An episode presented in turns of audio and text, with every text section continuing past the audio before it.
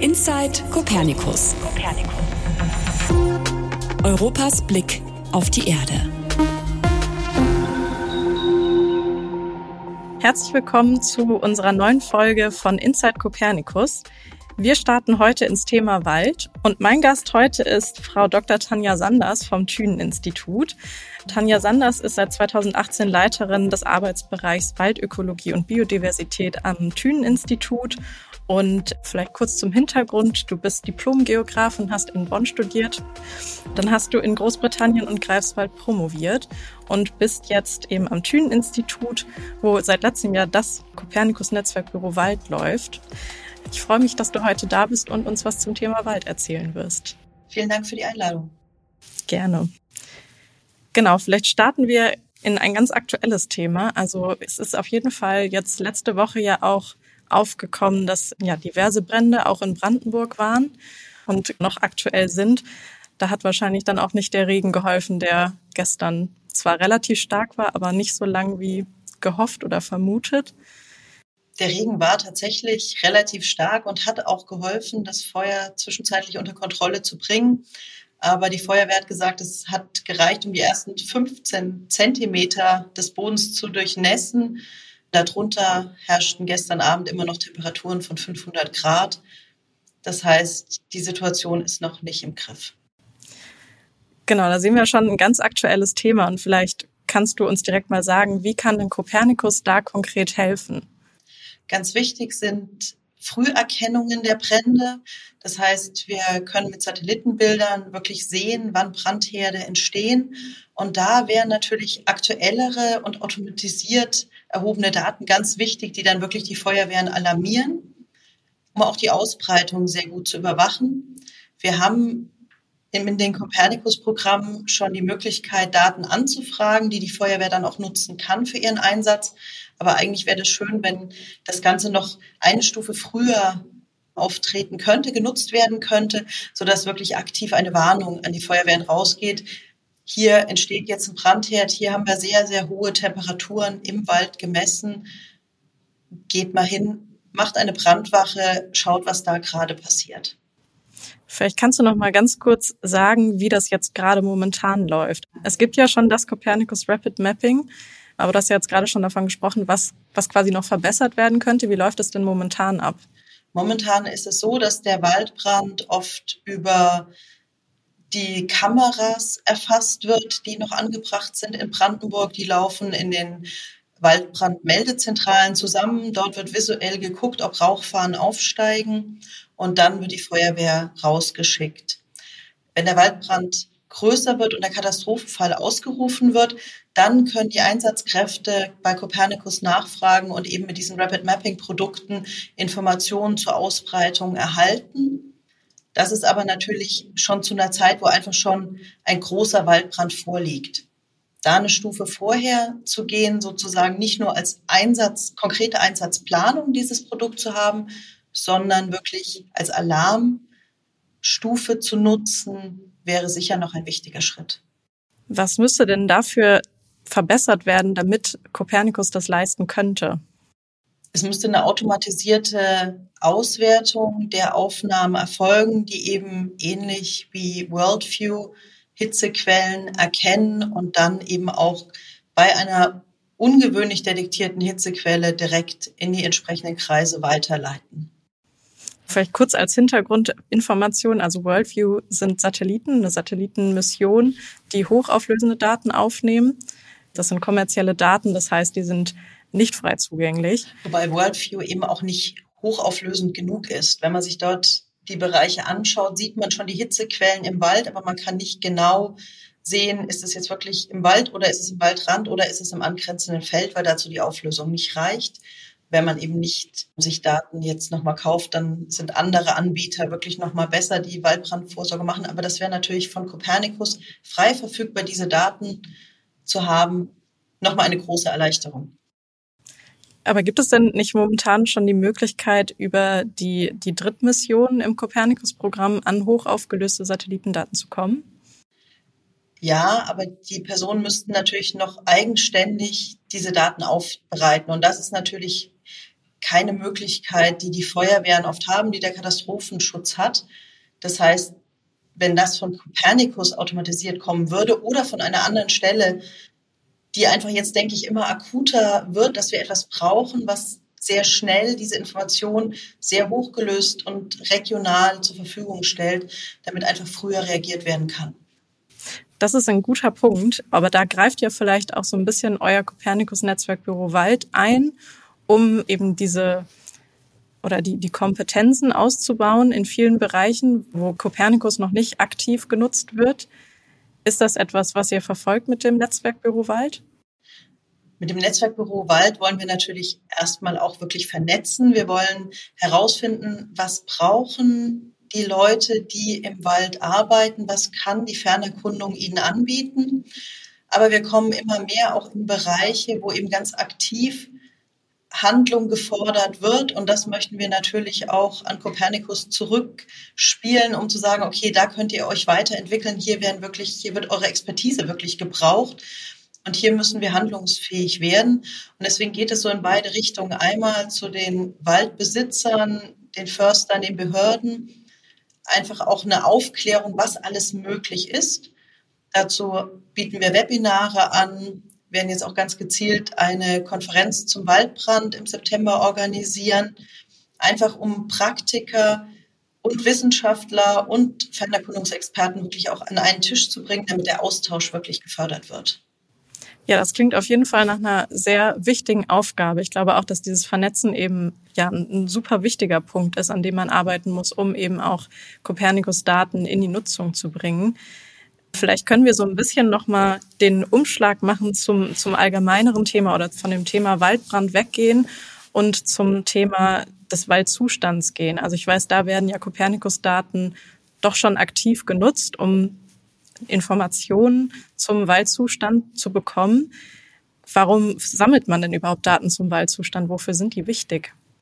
Die Daten zum Waldzustand werden als Bodenerhebung ja schon seit den 80er Jahren gesammelt. Das Programm ICP Forests entstand damals aus wirklich der Sorge um den Wald heraus. Wir hatten damals ja massives Waldsterben in Deutschland, aber auch in Tschechien. Und in Bayern wurde dann angefangen, wirklich die Kronen zu beobachten, um zu schauen, wie viele Blätter sind in den Kronen, welche Schäden treten auf. Und da hat sich wirklich dieses, diese Waldzustandserhebung entwickelt, die wir auch heute noch haben und die mittlerweile auch wirklich ein UN-Programm ja ist mit ICP Forest. Das heißt, wir haben ein Netzwerk über ganz Europa, äh, wo wir diese Daten erheben. Satelliten bieten hier eine besondere Möglichkeit, denn wir bekommen flächige Informationen. Bei den Bodenerhebungen können wir natürlich nur auf einzelne Punkte gehen. Mit den Satelliten bekommen wir ein Bild von allen Waldflächen. Aber im Moment noch mit diesen Einschränkungen, dass es einfach aufgrund der Auflösung teilweise sehr schwer ist, wirklich Einzelkronen zu sehen. Und von daher ist es eine sich sehr schnell entwickelnde Forschung, die sich wirklich mit dem, mit der Vitalität des Waldes beschäftigt, um da Informationen aus den Satellitendaten zu bekommen, aber definitiv noch keine abgeschlossene.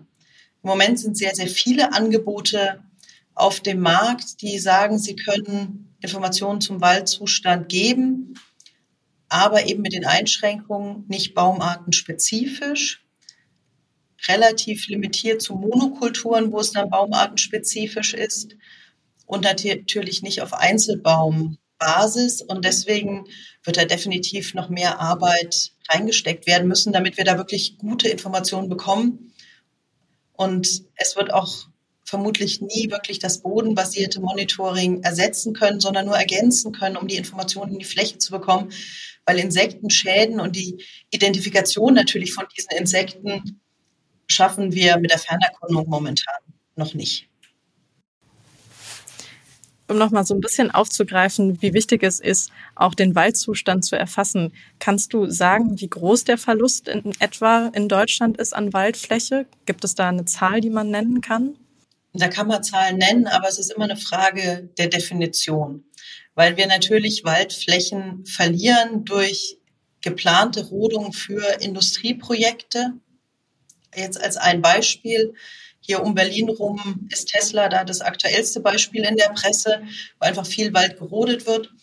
Ansonsten haben wir in Deutschland eher einen Zuwachs an Wald, aber eben die Vitalität nimmt bei vielen Baumarten ab. Wir haben das ganz massiv in den letzten Jahren gesehen bei der Fichte, die ja wirklich großflächig ausgefallen ist, vor allen Dingen durch Trockenheit und dann nachfolgenden Borkenkäfer. Aber auch bei der Kiefer, wo wirklich Flächen verloren gehen durch Waldbrände oder durch Schädlinge. Und da ist natürlich, es ist schwierig zu sagen, was sind jetzt wirklich die Verluste, weil es bleiben natürlich Waldökosysteme erhalten. Wir haben unter der Kiefer, unter der Fichte in den meisten Fällen ja Jungwuchs. Das heißt, es wächst ein neuer Wald hoch, es ist weiterhin Wald, aber die Bestandesstruktur, wie wir sie kennen, der Wald, wie wir ihn an diesem Punkt kannten, der ist erstmal verloren. Das wäre jetzt vielleicht die die erste Assoziation, die man hat, dass man doch da ganz gut mit Satellitendaten arbeiten kann, um rauszufinden, was für eine Fläche da jetzt bewusst gerodet wurde für Bauprojekte beispielsweise oder ob es Flächen sind, die eben durch einen Waldbrand verloren gegangen sind oder ähnliches. Waldbrand lässt sich in der Tat sehr, sehr einfach feststellen. Das ist kein Problem, weil da natürlich das Signal von einem hohen Grünwert auf keinen Grünwert zurückfällt. Auch bei Bauprojekten ist es ähnlich über Höhenmodelle oder auch eben über den NDVI, also die Grünheit der Vegetation, lässt sich das sehr, sehr schnell feststellen. Da sind wir sehr weit. Bei Stürmen zum Beispiel schaut es ganz anders aus. Weil gerade wenn wir Stürme haben, die voll belaubte Bäume betreffen, fallen diese Bäume natürlich mit der Krone um. Das heißt, also die Auswertung, die wir machen, bleibt erstmal bei einem relativ gleichen Grünheitswert. Und erst mit einer sehr hohen Verspätung werden diese Kronen dann braun, aber da ist dann oft schon der Jungwuchs, der unten wieder hochkommt. Das heißt, wir haben vielleicht noch gerade so eine Eindippung im Signal. Und um das sicher zu erkennen, brauchen wir sehr lange Zeitreihen. Diese langen Zeitreihen bietet uns Landsat im Moment oder Modis. Sentinel-Missionen sind einfach oft da noch nicht lang genug, um wirklich so die Entwicklung der Vegetation auf einzelnen Flächen wirklich gut nachvollziehen zu können. Und da müssen wir noch so zwei, drei Jahre warten, bis wir wirklich diese Zeitreihenanalyse richtig gut mit Sentinel machen können. Daran sieht man mal wieder, dass auf jeden Fall die Kontinuität von Copernicus ein extrem wichtiger Bestandteil eben dieses Programms ist, dass man auf lange Sicht eben Daten hat, die dann auch eine lange Zeitreihe erlauben ich denke, die Kontinuität von Monitoring-Programmen, egal ob auf dem Boden oder eben über Fernerkundung, ist immer immens wichtig, weil sich natürlich auch die Aufnahmen leicht unterscheiden. Sei es die Auflösung, sei es die Bänder. Wir nehmen immer etwas leicht anderes auf und wir brauchen einen großen Überlappungszeitraum, um dann auch die Daten zusammenzubringen. Das heißt, wenn wir jetzt einfach mit Modis aufhören und sagen, wir haben ja jetzt Sentinel, werden uns wahrscheinlich Informationen verloren gehen. Vielleicht kannst du uns noch mal sagen, was für Satellitendaten für den Bereich Wald wichtig sind oder welche in Frage kommen. Also wir hatten jetzt am Anfang von Worldview kurz gesprochen, also einen hochaufgelösten optischen Satelliten von Sentinel-2 und Landsat, also auch optischen Satelliten. Kommen auch Radarsatelliten zum Beispiel zum Einsatz? Radarsatelliten werden immer wichtiger, weil sie natürlich die Waldstruktur erfassen können. Und das ist natürlich gerade bei Stürmen extrem interessant, weil wir dann eben nicht das Problem haben, dass wir mit einem Index arbeiten, der relativ gleich bleibt, sondern da hilft natürlich Radar wesentlich weiter. Gerade auch bei der Biomasseerfassung ist natürlich Radar wirklich das für die Zukunft. Aber auch Thermal wird immer wichtiger werden, gerade um trockene Bereiche zu identifizieren und frühzeitig zu identifizieren und da vielleicht auch einfach eher zu handeln.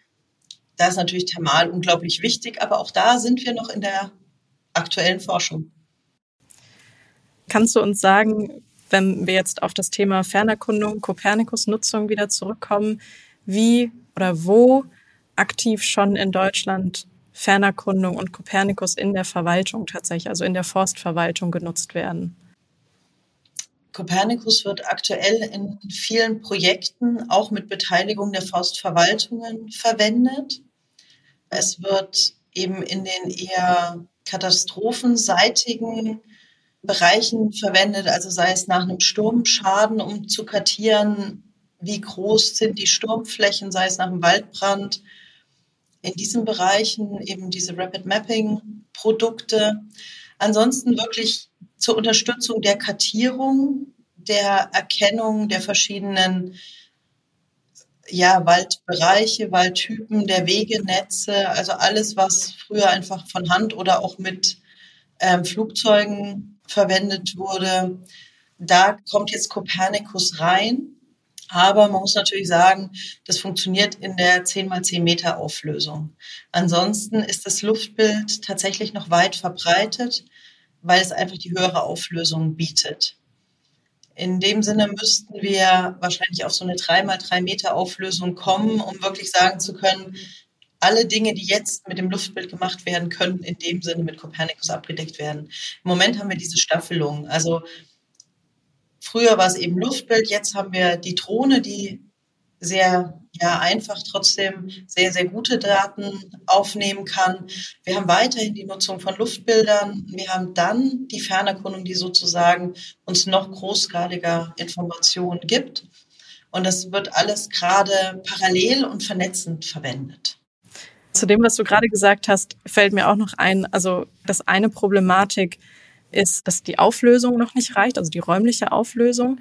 Vielleicht kannst du sagen, was, was es noch für Hürden gibt, jetzt spezifisch auch in der Verwaltung, warum Satellitendaten noch nicht überall oder noch nicht komplett genutzt werden.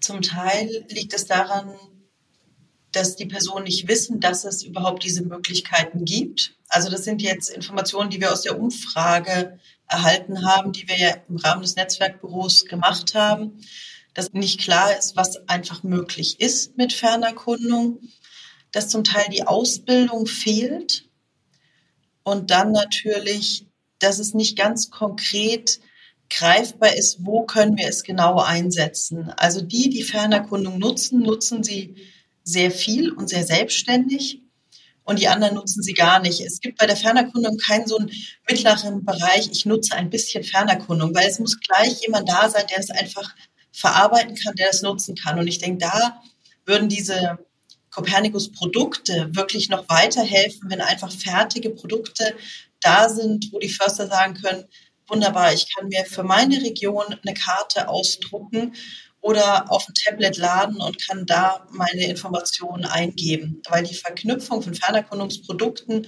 und Bodenerhebungen ist einfach technisch anspruchsvoll und da müsste, denke ich, der Weg noch weiter geebnet werden, um die Nutzung wirklich zu forcieren. Was wäre denn so ein Produkt, wo man sagt oder wo ihr im Netzwerkbüro sagt, das ist ein Produkt, was es als nächstes auf jeden Fall geben muss, das jetzt entwickelt werden müsste als nächstes? Ich denke, wir bräuchten eine verlässliche Waldmaske. Es ist ja ganz spannend, dass wir aus allen Produkten Waldmasken haben, die aus unterschiedlichen Ansätzen entstanden sind, aber es gibt für Deutschland nicht die Waldmaske. Ich denke, das ist ein Produkt, was jetzt unbedingt verlässlich zur Verfügung gestellt werden muss. Und dann natürlich die Baumartenkartierung. Auch dazu gibt es ganz viele Produkte, aber auch da ist es eben noch schwierig und es sind noch nicht alle Hürden bewältigt. Aber ich denke, da werden wir auch hinkommen in den nächsten Jahren dass wir eine zuverlässige Baumartenkartierung bekommen und dann wirklich eine relativ einfach abzuleitende Kartierung für Lücken zum Beispiel. Wo treten Lücken auf, weil Einzelbäume absterben? Wie kommt da die Verjüngung? Die verschiedenen Ebenen, die sich im Wald ergeben, um einfach auch Biodiversität zu erfassen. Ich denke, da müssen wir jetzt auf jeden Fall ran. Ich hatte im Vorfeld schon mal so ein bisschen aufgeschnappt von dir, dass die Anwendung von, von Satellitendaten im Wald schwieriger ist als in anderen Bereichen, beispielsweise in der Landwirtschaft. Kannst du sagen, warum das so ist oder woran das liegt? Der Wald ist einfach viel heterogener. In der Landwirtschaft, die Agrarflächen sind normalerweise relativ ja, rechteckig in irgendeiner Form, Art und Weise mit schön geraden Kanten und wir haben natürlich definierte Fruchtfolgen.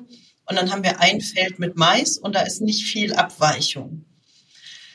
Im Wald haben wir halt auf einem Pixel auch mal gerne drei, vier Baumarten, die unterschiedliche Altersstrukturen haben. Und dann haben wir natürlich das Problem, dass wir Baumarten haben, die gar nicht in die Oberkrone kommen, sondern unter dem Schirm stehen. Und die kriegen wir natürlich erstmal nicht. Und dadurch entsteht natürlich ein wesentlich ja vielschichtigeres Bild, was einfach schwieriger zu erfassen ist, als wir das im Agrarbereich haben. Woran arbeitet ihr denn jetzt gerade am Thünen-Institut aktuell? Also wir haben ganz verschiedene Projekte gerade. Wir haben zum einen einmal das Projekt Windmol, was sich mit Sturmschäden beschäftigt. Das ist eine Kooperation mit der Hochschule für nachhaltige Entwicklung in Eberswalde. Da geht es wirklich darum, Sturmschäden räumlich zu erfassen, damit die einfach auch kartiert sind und dann über Drohnenflüge Informationen für die Beräumung zur Verfügung zu stellen, um einfach sicherer die Stämme, die ja oft sehr quer und kreuz übereinander liegen, abtransportieren zu können. Das ist das eine. Dann das Projekt Erwin, das ist ein Projekt, was sich mit Waldbränden beschäftigt, hat seinen Ursprung in dem Waldbrand 2018 in Treuen Prietzen und soll dem Katastrophenschutz und den Feuerwehren bessere Informationen zur Verfügung stellen. Wo bekommen sie Löschwasser? Welche Wege sind befahrbar? Wo können wir wenden mit unseren Fahrzeugen? aber auch eine Vulnerabilitätskarte für Deutschland erstellen. Wo haben wir die größte Waldbrandgefährdung auf Basis wirklich von Bevölkerungsdichte, Ausflugszielen und allen begleitenden Faktoren, die dann aus dem Waldbereich kommen. Gleichzeitig auch noch eine Aufklärungskampagne, wirklich immer wieder sagen, bitte raucht nicht im Wald. Es gibt ein Rauchverbot im Sommer. Bitte macht kein Feuer, auch wenn ihr direkt neben dem See seid der Funkenflug kann Waldbrand auslösen, einfach dieses Bewusstsein nochmal schärfen. Und dann haben wir am Thünen-Institut für Waldökosysteme als Gesamtinstitut haben wir noch ein Projekt zur Baumartenerkennung. Das ist zusammen mit der Bundeswaldinventur, die ja sehr detaillierte Daten in Deutschland schon seit vielen Jahren aufnimmt, um wirklich diese Baumartenerkennung voranzutreiben. Und das sind so die, ja, die Großprojekte. Aber es gibt noch einige kleinere, wo wir beteiligt sind. Auch jetzt gerade mit einem anderen Thünen-Institut zusammen, um der, im Bereich der Biodiversität eine bessere Erfassung auch gerade zwischen Landwirtschaft und Wald, diese Zwischenstreifen, die gerade keiner irgendwie anguckt, besser aufzunehmen. Also wir nutzen die Fernerkundung sehr aktiv, aber auch wirklich von der Drohne bis zum Satelliten. Das macht ja wahrscheinlich auch das ganze Thema Waldkomplex. Also es ist mir gerade so ein bisschen gekommen, als du davon gesprochen hast, von den vielen verschiedenen Projekten, weil der Wald ja auch wirklich in jeglichen Hinsichten genutzt und gebraucht wird. Also sowohl eben als, als Ökosystemdienstleister, aber auch eben zur Naherholung oder eben genau für die Wirtschaft. Also das macht ja wahrscheinlich das Thema auch komplex, dass so viele Menschen, Personen involviert sind. Das macht es relativ schwierig, weil jeder möchte sozusagen seinen Bereich abgedeckt haben. Der eine möchte eben Holz produziert haben, was wir aber auch alle nutzen. Also von daher, das ist ein legitimes Ziel. Andere wollen die Erholung und wollen natürlich einen sehr artenreichen Wald, weil das einfach viel schöner ist, um da durchzulaufen. Dann natürlich sehr aktuell das Thema der Grundwasserneubildung im Wald, was einfach auch unter bestimmten Baumarten wie der Buche wesentlich besser funktioniert als unter anderen Baumarten wie der Kiefer. Und wir müssen so viele Aspekte gerade betrachten, wenn wir ein funktionierendes Waldökosystem erhalten wollen, aber auch pflegen wollen, dass wir einfach auch mit vielen verschiedenen Methoden arbeiten müssen, um einfach die Aspekte abzudecken. Wir haben jetzt über viele verschiedene Themen gesprochen. Vielleicht kannst du zusammenfassend nochmal auf den Punkt bringen, warum jetzt das Kopernikus-Programm für den Bereich Wald wichtig ist. Wir haben schon über die verschiedenen Herausforderungen gesprochen, die dem Wald gerade begegnen. Und dazu brauchen wir verlässliche Informationen.